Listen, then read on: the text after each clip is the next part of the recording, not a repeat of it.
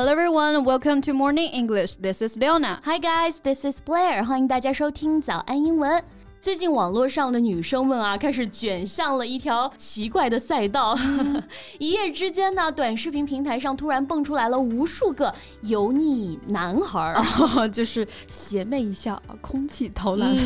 What we call 油腻男 in Chinese seemed to be China's most discussed social group right now. Right, their typical image is those middle-aged males being overweight, becoming academically lazy, talking about sex in public, and disrespect affecting younger generations or females. 没错，就是发福的大肚腩啊，没什么学识，又好为人师，而且在公共场合毫无顾忌的恶俗的谈论着和性相关的话题啊，真的也不懂什么叫做尊重，感觉立马能有好几个人对上号了啊。Thus, these videos can catch our eyes and resonated many netizens. And their acting was not exaggerated at all, cause the reality may be even more disgusting. 那短视频里的表演呢，哎， 远没有现实生活中来的更令人反感呀。没错，无论是猥琐的男性凝视，还是明目张胆的偷拍，都让女性在公共场所受到了或大或小的困扰啊。嗯，当然，抛开一部分啊本来就浅薄猥琐的这种男性，这些视频下面的一些留言，哎，有些男性也表示，好像从未意识到平常的这些行为对女生其实已经造成了困扰了。So let's talk about greasy man，油腻男 in Chinese and how to avoid becoming greasy. Sounds great.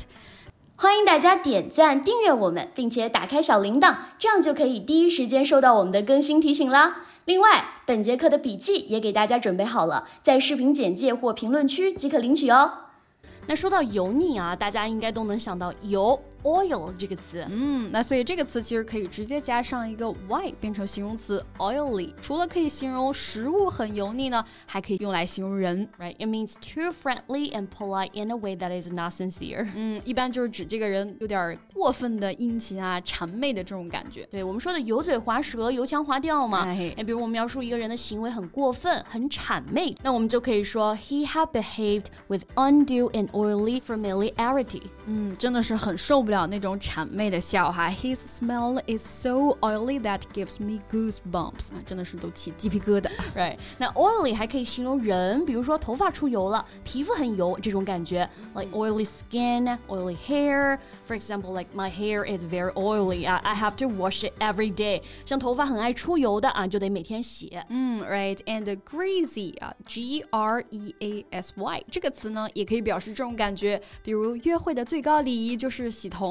So please wash your greasy hair before a date. 嗯，那 greasy 也比较多用来形容油腻男这个表达。Also is to describe people or their behavior which is friendly in a way that does not seem sincere，也是指那种很油腔滑调、很虚情假意的感觉。Right, so greasy people can never make true friends. 这种虚情假意是交不到真朋友的。那除了油让人觉得很油腻，还有奶酪，哎，有些人也会觉得热量高、挺腻的，是吧？ 所以 cheesy 这个单词我们也可以用来表示说。劣质的、虚伪的那种感觉，一般也可以用来形容人的一个微笑啊。For example, she always has a cheesy smile on her face.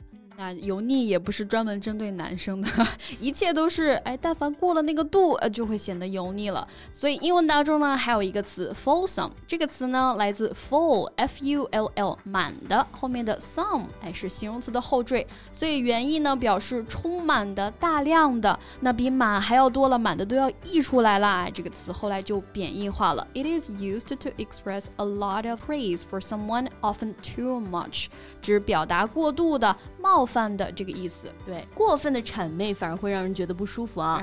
His praise for me is so fulsome and insincere that I don't believe in what he just said。他对我表扬的太过了，而且不真诚，我很难相信。嗯，这就是我们所说的过犹不及嘛。 Going too far is as bad as not going far enough. Exactly. 那英文当中还有一句这样子的俚语啊，Too much water drowned the miller。直译过来就是太多的水呢淹死了磨坊主。那其实可以用来表示物极必反这个意思。嗯，那说回油腻啊，这个油腻的表现其实还挺多的。 greasy can mean a lot in this context. A greasy man is typically a chubby, sweaty, and cheesy in his 40s or 50s。比如说中年发福的这种油腻啊。嗯，那也不一定真的就是外表油腻啊，有些身材外貌管理也很不错了。Some are good looking and in good shape, but try too hard to show off their charm and make people uneasy. 用力过猛。对 It could be acting like just an embarrassing wink or frankly creepy stare，一个做作的 wink，或者是那种故意耍 帅的眼神啊，都会让你觉得很油腻。你说的这些啊，模仿油腻男的视频里面都有啊，他们真的是模仿到了精髓。Right. Those girls can imitate these gestures vividly. 那模仿我们可以用这个词儿 imitate。嗯，比如婴儿其实开始认识这个世界啊，就是从模仿父母开始的。Children tend to imitate their parents more than anyone else。像之前很火的一个模仿秀啊，节目就叫做 imitation show，用到的就是它的名词形式 imitation。嗯，那这些模仿呢，其实都无伤大雅啊，但是有些人呢，可能会通过模仿别人的缺陷来嘲笑别人。这个时候呢，我们就可以用这个词 mock。M O C K 这个词，it means to laugh at someone often by copy them in a funny but unkind way。尤其是小时候上学就会有淘气的啊那种同学学别人走路、l i k e he made fun of Mike by mocking his limb。啊，邯郸学步嘛，我们说，结果自己都不会走了。其实模仿油腻男的这些女生，大家也经过对比，发现好像他们的面相真的变了耶。这是属于工伤的程度了啊。那中年油腻其实是大家说的中年危机的一个表现，midlife crisis 这个单词其实出现的更早啊。The term midlife crisis first appeared in a 1965 journal article, and the middle age refers to a period defined as stretching from roughly 40 to 55 years old. So the Western concept of midlife crisis means that middle-aged individuals lose their sense of self and come to lack confidence in their life choices, values, and beliefs. 那西方的中年危机概念提出来的时候，其实是指中年人失去自我意识，对自己的人生选择、价值观和信仰缺乏信心的感觉。 Yeah, and when we talk about midlife crisis, there's always a portly aged man. 我们最可能先想到的就是一个发福的中年男人形象。So 冯唐 offers some pieces of advice for his fellow men, and the first is never get fat. the first impression of grizzliness comes from your weight.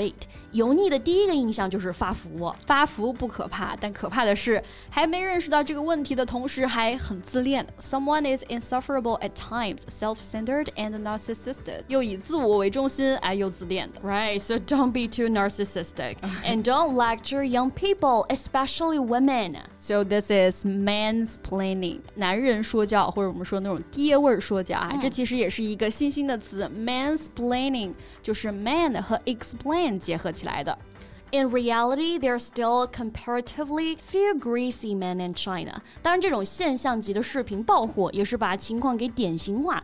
所谓的油腻男，也不是遍地都是啊。所以有则改之，无则加勉吧。我们期待一个彼此更加尊重、更加欣赏的世界。 Right, that's all the time we have for today's podcast, and welcome to leave your comments. 如果你喜欢这期节目，请点赞加订阅，这样就可以反复观看啦。同时，本节课的笔记也给大家准备好了，在视频简介或评论区即可领取哦。 All right, thanks for your time, and this is Leona. This is Blair. See you next time. Bye. This podcast is from Morning English. 学口语就来早安英文。